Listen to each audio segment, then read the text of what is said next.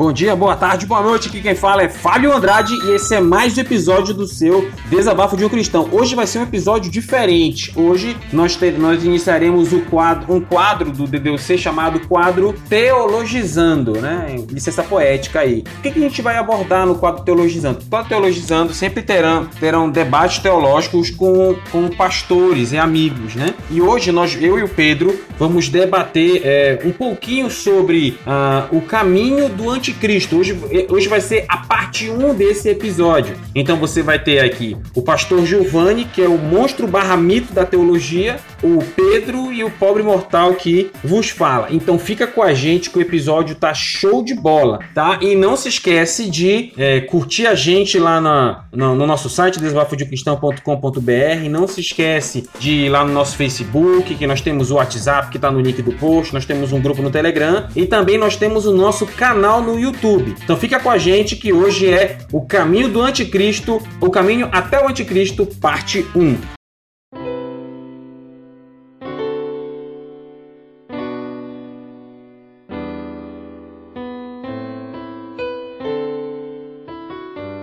Então, dentro da visão é, teológica dispensacionalista, é seguido pelo mundo pentecostal e neopentecostal, é, esse é um processo que vai ocorrer em paralelo com os efeitos do Tribunal de Cristo e bodas do Cordeiro, né? sendo que esse efeito aqui algo que vai estar acontecendo a nível é, na terra. Então, o texto básico que se usa é Mateus 24, verso 21, que haverá então grande aflição como nunca houve desde o princípio do mundo até agora, nem tampouco haverá jamais. Aí no texto aí que dos slides, o início da grande tribulação, o dores de Jacó se dará após o arrebatamento da igreja e terá duração de sete anos, né, de acordo com esses textos de Apocalipse 6 ao 18. Desses sete anos, três anos e meio serão de paz, três anos e meio de terrível dor, como nunca visto antes sobre a face da terra, né? De Daniel 9:27. Será um período de tempo onde Deus tratará face a face com Israel e com a humanidade que rejeitou a salvação pela graça por meio de Cristo Jesus, o, é, o, no Cristo ressurreto de Deus. Né? Algum comentário, alguma coisa que vocês já ouviram a respeito disso? Algum acréscimo? Alguma não, dúvida que não, que é, normalmente os, os, filmes que a gente vê da, da grande tribulação, eles retratam uma, uma, um, uma, uma série de assassinatos em massa, né? Uhum. Muitas pessoas sendo mortas ali. É engraçado engraçado, porque mais ou menos assim, a, o que, que a gente viu desde, desde pequeno, por exemplo, eu falo por mim, acho que acredito o Pedro também, talvez até o senhor, pastor. A gente ouvia aqui na, na grande tribulação, aí o anticristo vai estar tá aqui na terra tocando terror, matando todo mundo, aí você vai ter que fugir para se esconder e tal, e tem a questão da marca da besta. Se você não tiver a marca da besta, você não pode comprar nem vender. Aí a pessoa vai ter que ou morrer de fome ou morrer de morte assassinada para poder ir para é, ir ao céu, né? Ir Morri! Pro seio de Abraão. Lá. É, porque dentro dessa visão, dessa visão dispensacionalista, o que, que vai acontecer? A salvação aqui nesse momento é por meio da, da do martírio, quase, né? é, do martírio, né, do não comprometimento com a, o número da besta, né, desde que você não tenha o número da besta, nem se, se curve para adorá-lo. Então você vai ter que passar pelo martírio para ter acesso a essa salvação, né, poder ter acesso. É, ao... Essa questão do, do, do, símbolo da besta, né, o número da besta, no caso a marca e uhum. na testa e na mão, esse tipo de coisa, eu, pelos meus estudos aqui, nem os próprios dispensacionalistas acreditam que realmente vai ser, tipo, um, um implante ou então algo do gênero, sabe? Tipo, uma marca é. específica, mas é mais algo, algo simbólico. palpável, né? Algo palpável. É. É mais algo Isso. simbólico, no sentido de se curvar a adoração da besta, tudo mais. Nem, nem os próprios dispensacionais. É porque o, o, o filme dos Deixados para Trás dava uma forçada no negócio, aí todo mundo acreditava. É, não, é porque é, quem escreve ali é, é, o, é o Tim Halley, né? O Tim Halley ele é uhum. dispensacionalista, né? Então ele, ele que é o coautor. Então, e o outro lado, porque aí, é, que é também até o questionamento agora desse filme do, do Apocalipse, né? Eu não sei se eu passei, acho que eu ainda não passei para vocês. Eu tenho material que eu fiz, um estudo sobre o, o Apocalipse, que eu faço em forma de esboço. Né? Depois eu vou uhum. passar para vocês aí tá em PDF. E eu vou até estar tá ministrando agora nessas duas próximas sextas-feiras, vai ser 11 e 18, numa Assembleia de Deus aqui do bairro, que é justamente por causa desses questionamentos. Né? Então o pastor ele me procurou porque tem irmãos lá que tipo assim, tô meio que aterrorizado, né? Não gosto de pegar no livro de Apocalipse porque acho que o Apocalipse vai dizer medo, né? Outros estão com dúvida naqueles 44. Então ele já me mandou pelo menos umas três perguntas, me fez o convite, já me mandou umas três perguntas lá. Ele é até do bombeiro também, né? Ele é suboficial do bombeiro.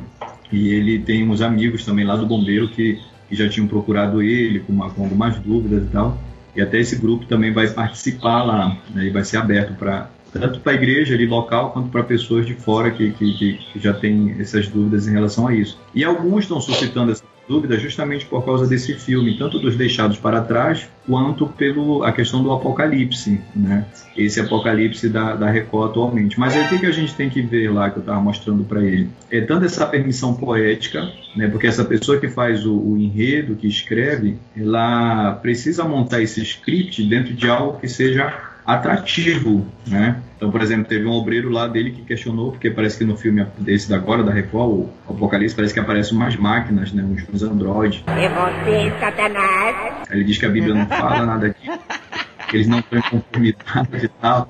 Então, para vocês verem como é que fica essa, essa questão, né? Então, na verdade, ali nesse esboço, eu vou dar justamente essa introdução, definindo a palavra Apocalipse, mostrar para eles que o Apocalipse, na verdade, é um gênero literário, né? E esse gênero literário ele nasce justamente a partir do Apocalipse de João, dentro dessa concepção, não que não houvesse outros apocalipses, já viu alguns a, a, anteriormente, né, do, até do Antigo Testamento, que aparece lá. Mas ele vai tomar mais essa conotação a partir desse é, Apocalipse de, de, João, dessa revelação que João tem, e ali ele tem todas umas peculiaridades, né? A própria numerologia, né, que vai aparecer lá várias vezes, número 1, número 6, e assim por diante, número 7, as sete trombetas, os 144 mil, né, que são 12 vezes o número 12. Então o judeu ele tem muito essa questão, mesmo porque o hebraico eh, ele era associado a números. As letras do hebraico são números. O Aleph, o Aleph é 1, o Bet, o Gimel, o Dalet, o Zazen, assim por diante. Então são números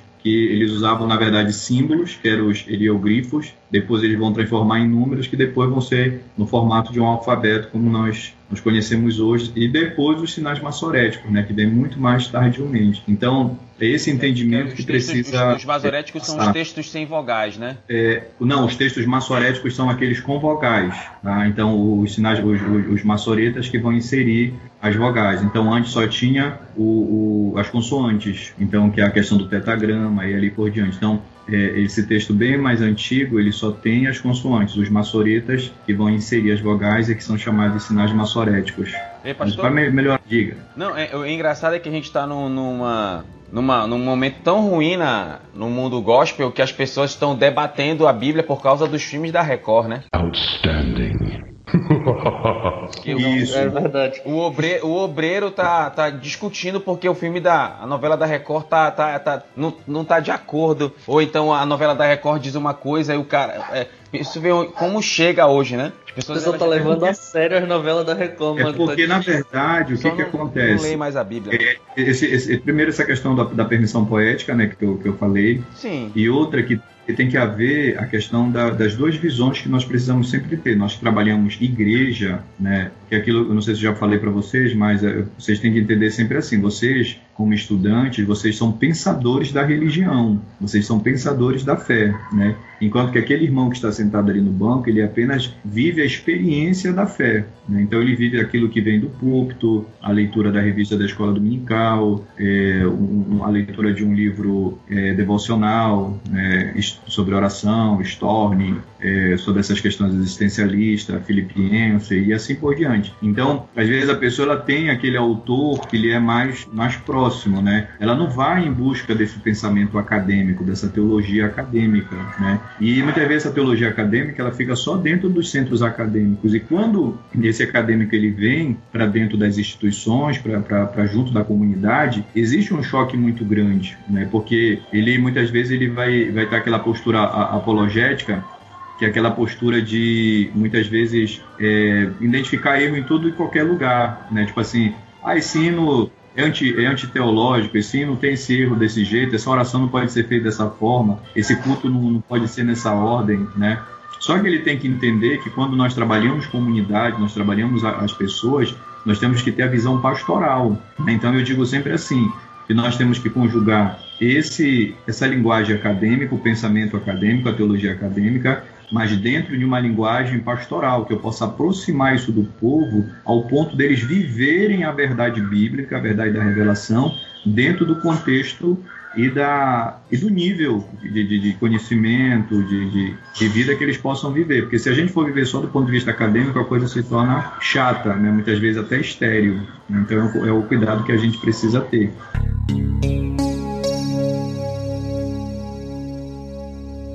E voltando à fala do Pedro, é, realmente essa questão do, do, dos números, da numerologia, ela está no sentido simbólico realmente. Tá? Então, é, é, bem provável que não haja realmente raio laser, chip, essas questões todas. É, eu tenho, tenho eu, eu, eu vou fazer um comentário que eu não sei se eu concordo comigo, mas. Não consegue, né? Tem um livro que eu não, eu não sei se eu concordo de ter lido um pouquinho dele, que é o do Filhos do Fogo, né? Lá o, uhum. o, Daniel Mastral, que se autodenomina um, satani, um ex-satanista, né? Não uhum. sei se existe muito isso, mas ele, ele fala que esse número, na verdade, seria o número 19, né? Que ele fala que, se eu não me engano, é, é, porque seria 666, é 6, 12, 18. 18. 18 não, é 9. 1 mais 8, 9. Essa, essa é a lógica que ele, que ele segue, né? Uhum. Falando que é só. Seria aquilo... 9. Isso, agora a pergunta aqui seria esse número 9, né? Mas aí a, aquilo que é, é mais ou menos a ideia que o Pedro estava falando, né? Que o Pedro é fã do Daniel Mastral e o Pedro até falou agora aí que essa questão de só ser um, um, símbolo mesmo, né?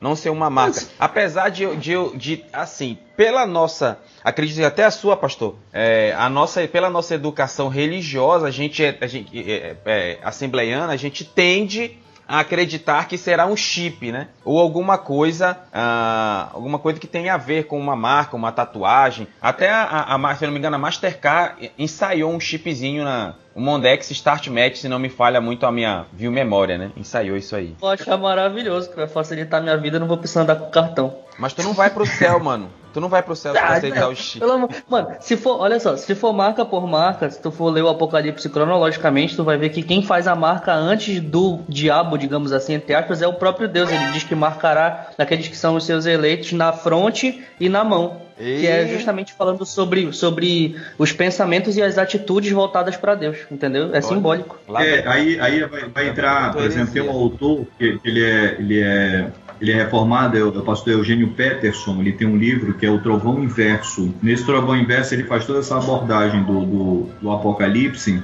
e ele vai, ele vai justamente pegar esse viés, né? Porque o que, que ele vai colocar lá? Ele vai chamar a atenção de que o, ele vai fazer uma comparação com a mezuzá. Né? Então, ali, como o judeu ele usava o Shema na mão direita e muitas vezes pendurado na fronte, então uhum. aí que tem essa colocação do número da besta também, ele ser só, só poder ser utilizado na mão direita e na fronte. E outro contexto, que é esse contexto da adoração, que que o, que o Pedro acabou de colocar, é o que ele coloca justamente para a Babilônia. O que é essa Babilônia? Essa Babilônia é a religião corrompida, é a religião mercantilista, é a religião que foi prostituída, né? Por essa prostituição tanto é, cultural quanto a, a, a prostituição cultural também do culto, no sentido do culto, né?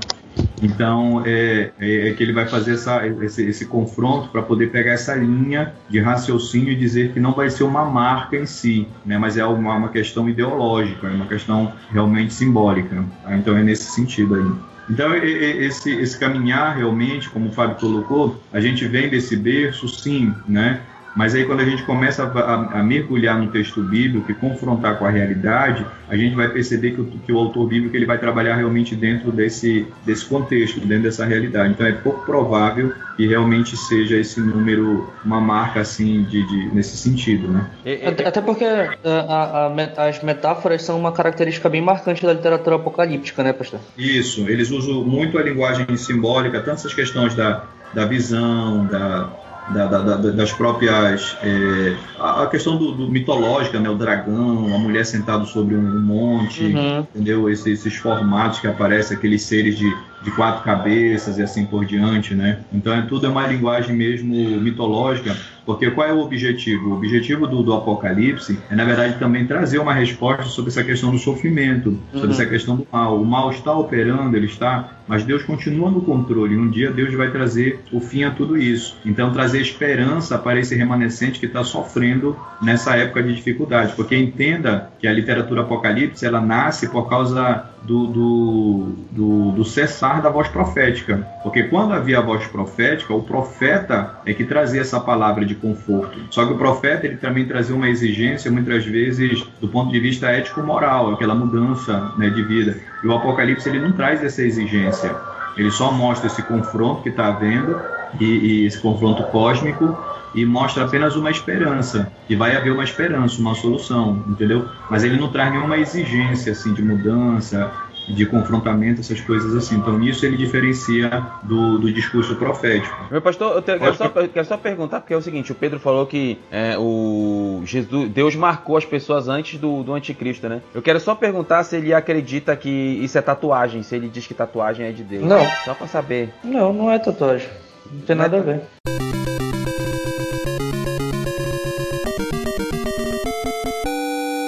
É tatuagem. Porque teve uma pastora amiga sua que disse que isso é tatuagem, você sabe, né? Deus que me defenda aqui, nem lembro quem foi isso aí. Que Jesus é tatuado, Rei dos Reis e Senhor dos Senhores. Ela disse tudo isso é tatuagem, ela disse. Ela disse. Eu, tatuagem. Ela disse que eu. A coxa. Isso. Nós temos que trabalhar, por, exemplo, essa questão do, do, do, Apocalipse, ou ele vai trabalhar do, do ponto de vista simbólico, ou do ponto de vista literal. Mas você vai ver que às vezes vai ter momento que literalmente é um absurdo, né? Tipo assim, uma mulher sentada no monte. Ou essa mulher teria que ser muito grande, ou esse monte muito pequenininho, né? Seria ali a, a, a literatura de Gulliver, né?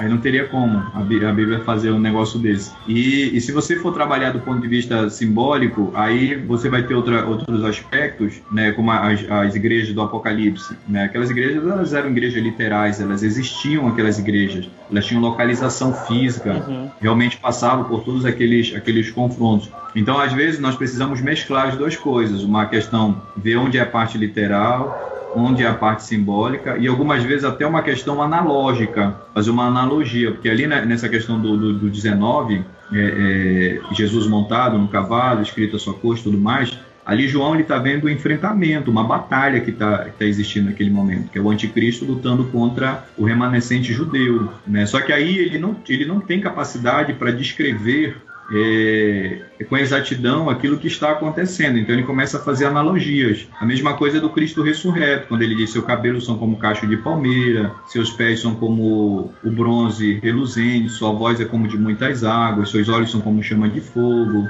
né, ele tem uma roupa de vertes brancas e assim por diante. Quer dizer, ele está fazendo uma analogia ali, né, com elementos que faziam parte do imaginário dele. Né? Se uhum. fosse o homem do nosso tempo, ele usaria uma outra linguagem, uma linguagem mais moderna. Né? A voz seria o, como uma, uma, turbina de um supersônico e alguma coisa nesse sentido. Os, os olhos seriam como de raio laser, né? alguma coisa assim. Esse é um ciclope. É, seria um ciclope, né? um, um X-Men. Então, quer dizer, mas por quê? Para poder traduzir né, aquilo que realmente ele viu a manifestação uhum. da glória de Deus, né? Porque só é o fato de ver a manifestação da glória de Deus é algo surpreendente. Agora, tentar passar isso para o papel e, e, e, transmitir isso para outras pessoas é mais complicado ainda, né? mais complicado ainda. Então é isso que a gente procura ver. Então tem partes que são literais, tem partes que são simbólicas e na maioria das vezes são questões analógicas que ele está fazendo, está usando analogia. Então essa aproximação vai me permitir ter um pouco mais de clareza na, na, no entendimento do texto, tá ok?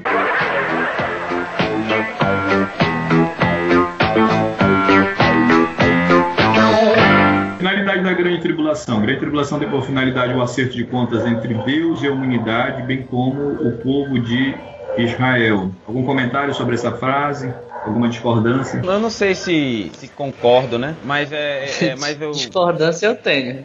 Porque a, a, é claro que eles têm um acerto de contas ali entre Deus e a. Eu acho que seria mais entre Deus e Israel, não, não sei, né? O que, que você diz, Pedro? Você que é o polêmico. Bem, eu acho que, assim, na minha visão, a, te, a teologia dispensacionalista ela coloca muito enfoque no povo de Israel é, como um povo étnico em si, tipo, como um, um, uma nação. Quando, quando o próprio Paulo em Romanos ele utiliza essa, essa ideia de Israel não como um Israel étnico em si, mas como o povo de Deus, seja ele judeu ou não, entendeu? Então, eu, eu acho que essa, esse enfoque exacerbado em Israel é prejudicial para a interpretação do texto. Eu não vejo essa, esse acerto de contas com Israel, até porque eu, eu nem acredito que vai ter essa grande tribulação. Então, enfim.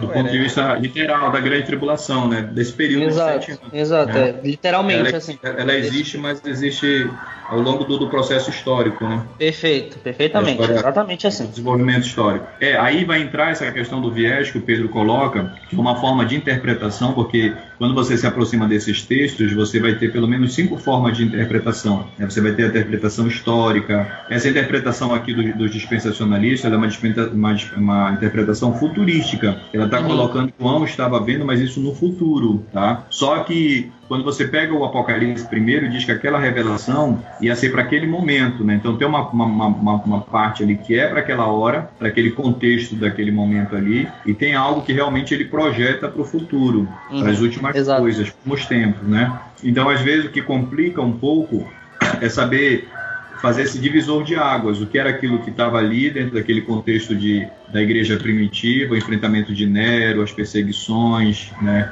as prisões do cristianismo, dos cristãos, que não era uma religião oficial, era uma religião é, é, que vivia na periferia, né, era, era, era algo excluído, né, então marginalizado de uma certa forma. Então era esse entendimento que precisa ser tido, tá? dentro desse ponto de vista Aqui, no, do ponto de vista entre Deus e a humanidade, seria o um entendimento em relação à justiça, né, o derramar das taças, a, a, a, essa consequência do pecado, que é uma consequência que vem de forma até natural e se alongando ao ponto de vista histórico. Do ponto de vista de, de, de Israel, é como Pedro é, coloca, porque esses teólogos eles vão olhar para Israel como se Israel fosse o relógio de Deus, né? Alguns até usam esse termo mesmo Israel uhum. sendo o relógio de Deus. Eu, eu ouço é, muito isso, né? Israel, o que acontece em Israel é sinal de que Cristo está voltando, né?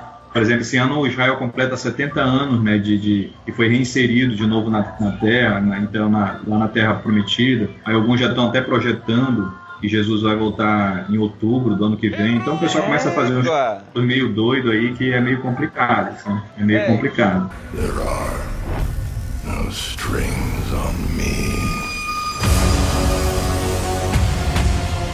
Eu, eu sei bem que eu, eu, eu, particularmente, né, eu não sei se o senhor concorda comigo, mas é, eu particularmente eu não gosto muito da, da ideia desse termo Jesus está voltando, né, porque é como se ele fosse andando um pouquinho, ele anda um pouquinho, vai dormir, depois anda mais outro pouquinho, vai almoçar, depois mais anda mais um pouquinho, vai assistir um vídeo no YouTube. Eu, eu, eu prefiro, prefiro no meu tempo de assembleia no rosto, quando a gente ouvia Jesus vai voltar e ponto, né. Uhum, perfeito, perfeito. Mas é isso é mesmo, ele só vai voltar. Porque, mas, mas, mas, essa questão do, do, do, do termo, do gerúndio, ele, ele é uma, uma, uma, prática que reflete a nossa própria cultura, né? Quando a gente fala ao telefone com alguém, diz, olha, eu estou chegando, né? Eu estou mandando o pagamento, né? Então, você, se você for perceber a linguagem das pessoas, é, é, ela é sempre no gerúndio hoje em dia, né? É como se realmente ela, ah, tô chegando, é como se ele estivesse indo aos pedaços, tá indo um pedaço do braço dele, depois a perna, aí até o momento vai, ele vai estar tá completo lá. Então, tipo assim, fulano de tal, não, tô mandando o teu pagamento, né? Então, quer dizer, é como se ele estivesse mandando centavo por centavo, real por real, né? Até chegar a hora de, de, de, de, completar todo o pagamento. Quer dizer,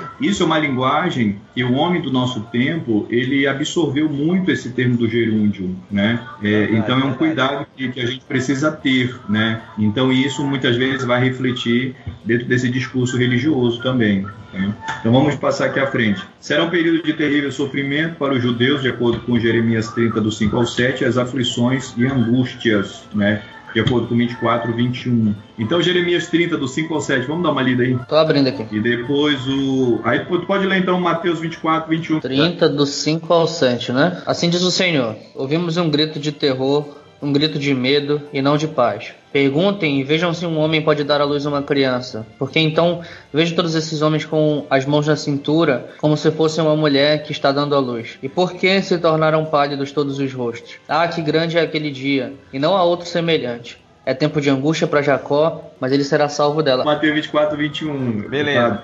Portanto, haverá grande aflição como nunca houve desde o princípio do mundo até agora, nem tampouco haverá jamais. Isso, então aí, na verdade, Mateus ele está ele está remontando né, essa, esse texto aí de, de, de, Jeremias, mesmo porque Mateus ele tem muito essa perspectiva de apresentar Cristo como rei, né, como a inauguração do reino, então ele vai pegar muito esse viés desse entendimento. Além de o Senhor Deus tratar com os judeus em particular, ele também tratará o juízo sobre toda a humanidade que rejeitou a salvação na pessoa do, de Jesus. Virá o juízo e a ira de Deus contra todos os ímpios. Né? Então, vamos ver o Apocalipse 6, 16 e 17, só para ver essa questão da ira aí. E diziam aos montes e aos rochedos: Cai sobre nós e escondei-nos do rosto daquele que está sentado sobre o trono e da ira do cordeiro, porque é vindo o grande dia da sua ira e quem poderá subsistir. Ok, tá? então aqui ele vai estar tá, tá tratando justamente essa questão do sofrimento em função do juízo que Deus vai estar tá trazendo sobre a humanidade em consequência do pecado. Né? Porque nós sempre temos que entender que esse pecado ele é provocado por agentes morais, sejam eles homens ou seres espirituais que nós chamamos dos demônios, tá? Vamos aqui à frente. Fatos que marcarão a grande tribulação. Observe os textos de Apocalipse do capítulo 6 até o 18 entre esses 12 capítulos do livro do Apocalipse, observará a segunda visão de João. Entre a penúltima e a última trombeta, temos a visão do livrinho na boca de João, doce como mel, e no estômago amargo. Isto é uma alusão à revelação restante, pois quando João recebe as revelações, elas são doces na sua boca, devido ao privilégio uhum. que ele sente ser o canal de Deus para a humanidade. Todavia, quando ele tomar consciência da dor do juízo, tais revelações trarão como amargo no seu estômago. Né, o papel de Israel aqui, Israel é muito mais, é muito mais, é, é será neste, assim, o relógio de Deus, né, que eu coloquei aqui, indicará que Israel estará, que, o, que Jesus está voltando em glória para resgatar o seu povo. Aí a gente já entra no anticristo. Vamos lá, 2 Tessalonicenses 2, do 3 ao 4. Ninguém de maneira alguma vos engane, porque não será assim sem que antes venha a apostasia, se manifeste o filho do pecado, o filho da perdição, ao qual se opõe, se levanta tudo o o que se chama Deus e se adora, de sorte que se assentará como Deus no templo de Deus, querendo parecer Deus. A descrição do anticristo. O anticristo é aquele cuja Bíblia o define como filho da perdição, o homem do pecado. Ele será dotado de grande poder satânico, terá uma habilidade incomum de comunicação, de força de persuasão, surgirá após o arrebatamento da igreja em meio a um terrível caos que se instalará em decorrência do sumiço de muitas pessoas em todas as partes do planeta. Comentários aí sobre o anticristo? É, é tem, tem, uma grande coisa em cima desse anticristo, né? Em função da, do, do possível uh, da possível aliança com o povo judeu, que ele está em paz em Jerusalém, dizem que vai ser um judeu, então dizem que vai ser um cara que vai trazer a paz no mundo. São coisas que a gente sempre ouve desde de garoto, né? Vai ter um poder uhum. de persuasão incrível. Segundo o, o, o, o cara que o Pedro é fã, Daniel Mastral, o anticristo já até está vivo, né? Segundo ele. Aí fica muito no, no âmbito, gente, da, da suposição, né? Das especulações. Então, são especulações que são feitas sem, sem no caso, para nós, né? Sem nenhum entendimento bíblico. Claro, esses grupos, como a, o, a nova era, né? Que chama de Maitreya, né? Que é esse líder que eles estão aguardando também, que seria o Messias deles. Aí já vão seguir todo um, um viés gnóstico, é todo um, um outro entendimento dessa realidade né? Aí eles propõem essas ideias que, infelizmente, não são salutares. É aí que a gente chama a atenção para o fato de nós voltarmos às escrituras e vermos o que o texto bíblico nos fala e aí sim estar tá alerta para esse tipo de situações. O Hitler foi é, poderia ser considerado anticristo? Sim ou não? Se for eu, eu, acho que eu acho que ele tem aquilo que, aquilo que João chama na primeira carta, eu acho de o espírito de anticristo. Isso, mas não é, o anticristo. Não o anticristo pessoa encarnada em si, entendeu? Ah, sobre, é. sobre o anticristo tem uma corrente teológica que me, me parece mais, mais uh, sóbria na interpretação, porque fica dentro da escritura, na interpretação, e não fica com essas especulações tal que me incomodam um pouco. Essa uhum. corrente, ela costuma dizer que o, o anticristo não é exatamente uma pessoa. Eu, eu, eu, vou deixar claro aqui que eu não fecho questão com essa opção, tá? Eu só foi uma que me chamou mais atenção enquanto eu estava pesquisando. Mas ela não, não acredita que o anticristo seja uma pessoa em si, mas sim a instituição do papado de Roma. Por quê? Uh, não sei se o senhor já ouviu falar sobre essa, sobre essa essa posição. Porque os papas, quando... os papas reis, não. Ou bem não, anterior, mais. O, o, a, a instituição do Papa. Tipo assim, a, não. século IV. É, uma pessoa em si, não um Papa em específico, mas o cargo de ser o Papa, entendeu? Uhum. Porque uh, diz. Aí no texto que o senhor leu de 2 Tessalonicenses, fala que ele se assenta sobre o santuário de Deus, né? Ou, uh, uhum. E a interpretação desse santuário de Deus é como se fosse a igreja de, de Cristo. E daí o Papa. O Papa arroga para si esse, esse, esse direito de, de, de, de, se achar Deus, ele é como se fosse um mensageiro da boca de Deus aqui na terra, segundo a teologia católica, e também ele está ah, sobre a autoridade de toda a igreja que seria o santuário de Deus. Então existe uma relação entre o texto que o senhor leu e essa interpretação. Que fique claro, não fecho questão ainda, ainda estou estudando muito sobre isso ainda, porque é bem complicado, mas me parece mais sóbrio por causa da interpretação mais bíblica, entendeu? E não com, uhum. É, com tantas especulações que é mais a gente vê por aí.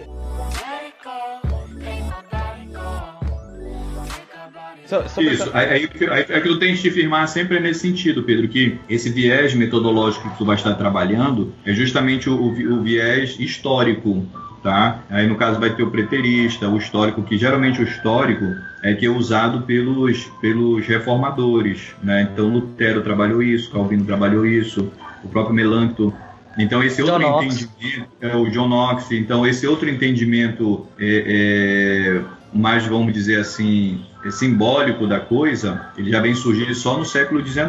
Ele não tem esse viés se você olhar lá para trás do período da, da da, da Idade Média mesmo, é, você não vai encontrar, é, na Renascença também você não encontra nenhum entendimento, nenhuma análise do texto bíblico do ponto de vista escatológico desse ponto. Isso vai seguir uhum. aqui para o século é, é, 19. Agora, o que, que a gente deve, deve, sempre entender, gente? Que, que essa questão, a teologia, isso que eu quero que vocês sempre compreendam, esse pensar sobre Deus e o, o relacionamento de Deus com, com, o universo por ele criado, é um filtro humano, tá? E ninguém faz teologia acima da própria cultura, acima da própria, uhum. da própria história, né? Nós, nós estamos inseridos nesse contexto. Então, muitas vezes é uma resposta que precisa ser dada dentro do tempo que, que, que nós vivemos, né? Então, esse é o ponto que fica e por isso que vai haver essas divergências. Diga, Fábio. Não, é, falar alguma coisa? Que assim, é, eu vou só falar uma, só sair um pouco das heresias do Pedro e, e tá voltando aqui para a questão de, de Tessalonicenses, que é, se a gente, é, Tessalonicenses, se a gente for olhar tanto a primeira como a segunda carta, Paulo tem sempre muito esse cuidado de falar sobre a vinda, a vinda de Cristo e tal. Os primeiros Tessalonicenses achavam, tinham medo de perder a, perder a viagem, perder a, a, a, vinda de Cristo, né? E aí, uhum. passado um pouco a primeira Tessalonicenses, alguma, o texto sugere que algumas semanas depois Paulo escreveu, né, a segunda Tessalonicenses, e ele aborda muito isso, essa questão do, do anticristo. O que eu queria falar sobre o anticristo eu acho interessante. Primeiro ponto, a, a, naquela época as pessoas estavam tão agoniadas com a possível volta de Cristo iminente que eles estavam até parando de trabalhar, né? Já não queriam mais trabalhar, uhum. vender casa e tudo. Mas o que eu quero abordar é o que está lá no texto 2 Tessalonicenses, capítulo 2, é, do verso 3 em diante, que do verso 2 em diante, né, diz assim: Que não vos movais facilmente do vosso sentimento, nem vos perturbeis, quer por espírito, quer por palavra, quer por epístola, como de nós, como se o dia do Senhor estivesse já perto. Ninguém de maneira alguma vos engane, porque não será assim até que antes venha a apostasia e manifeste o homem do pecado, o qual se opõe, se levanta contra tudo que se chama Deus, ou se adora de sorte que se assentará como Deus no templo de Deus, querendo parecer Deus. Não vos lembrais vós que estas coisas vos dizia que estava conosco, agora sabeis o que o detém, para que seu próprio tempo seja manifesto. Eu estava olhando essa palavra sabei o que o detém, que Paulo falando sobre o filho da apostasia, esse termo o detém, em termos gramaticais, ele é neutro, né? Então, uhum. então não está querendo dizer se é homem ou se é mulher, está falando sobre o filho da apostasia, né? Perfeito, correto. Então, é o texto que a gente vai dar uma olhada aqui na frente. É, eu só vou depois é, dar uma, uma, uma resposta para o Pedro, que eu vou dar uma olhada nessa questão do tempo, porque eu vou ver aqui como é que está no grego, porque templo é naus, né? Só que essa palavra templo, a gente tem que, que observar o seguinte, que é um, um chamamento que eu, sabe, eu faço para vocês, é que esse autor bíblico, é, no caso aqui Pedro, é, Paulo, ele vai se basear no que? Ele vai se basear na Septuaginta. E a Septuaginta é a tradução lá do Antigo Testamento. Só que lá no Antigo Testamento você vai ter templo, você vai ter o tabernáculo e você vai ter a tenda, tá? Então, na verdade, haviam entendimentos é, é, diferentes quanto a isso, mesmo por causa desse processo evolutivo, tá? Então, lá no tempo de no tempo de Moisés, o termo que ele usa é se referindo ali àquele tabernáculo móvel. Já no tempo de no de Davi ele vai usar referindo-se àquela tenda. E já em Salomão vai se usar o termo templo, esse prédio construído mesmo já para adoração. Eu só vou, vou, ver se eu faço o link para ver com, com, com a Septuaginta o, qual é o termo que Paulo usa aqui, em que sentido ele usa esse templo aqui, porque se ele usar o templo nesse sentido lá da, da do, do, do, santuário, estaria associado a essa questão religiosa mesmo, tá? Ou muitas vezes esse templo ele pode ter a conotação de presença de Deus, tá? No caso, Deus estar na presença do Senhor seria nesse sentido, aí eu vou ver como é que se encaixa aqui. Mas é bem provável que realmente o templo aqui nesse sentido seria o local de culto e estaria relacionado à questão religiosa, tá ok? Mas depois vocês me lembrem e me cobrem isso aí. Só para me dar a conotação correta que está dentro desse, desse texto aqui, esse significado, tá bom? Beleza. Então vamos olhar lá esse texto de Paulo, de, de Pedro, de, do, do Fábio, que ele tem aqui mais à frente. Foi o 2.7 que tu leu, né, Fábio? Isso, não, do, até o 2.6. Do 2.3 a 6. Mas lê até o 7 lá. 2 Tessalonicenses 2.7. Porque já o Ministério da Justiça opera somente a, somente a um que agora resiste até que do meio seja tirado. Ele vai estar tá falando que vai surgir, né, quer dizer, aquilo que opera. O que é essa injustiça? é tudo aquilo que se opõe contra Deus, seria esse mal natural, tá? Uhum. Que ele é mal moral, desculpa, porque quando a gente olha para o problema do mal, a gente vai enxergar dois tipos de, de males, vamos dizer assim. O mal moral, que está associado à questão da corrupção, que é o kakos no grego, né? E você vai ter o mal natural, que é esse mal que opera na, na através da natureza, das catástrofes, terremotos e assim por diante. Então aqui esse ministério da injustiça, esse, é, é, é essa oposição natural quanto tudo aquilo que é Deus, porque Deus ele é justo. Então é uma ação é, é, opositora, por isso que o termo é anticristo, né? Aquilo que é oposto ao próprio Deus, tá? No 2:3, Fábio. Diz assim: é, ninguém de maneira alguma vos engane, porque não será assim até que antes venha a apostasia e se manifeste o homem do pecado, filho da perdição. É, primo, eu quero dizer que eu me achei como calvinista. É, finalmente tu te converteu. Só tem aquele pequeno detalhe, mano. Só não creio na, na livre agência e na uma vez salvo. Ah, te falei que isso não funciona, então tem arminiano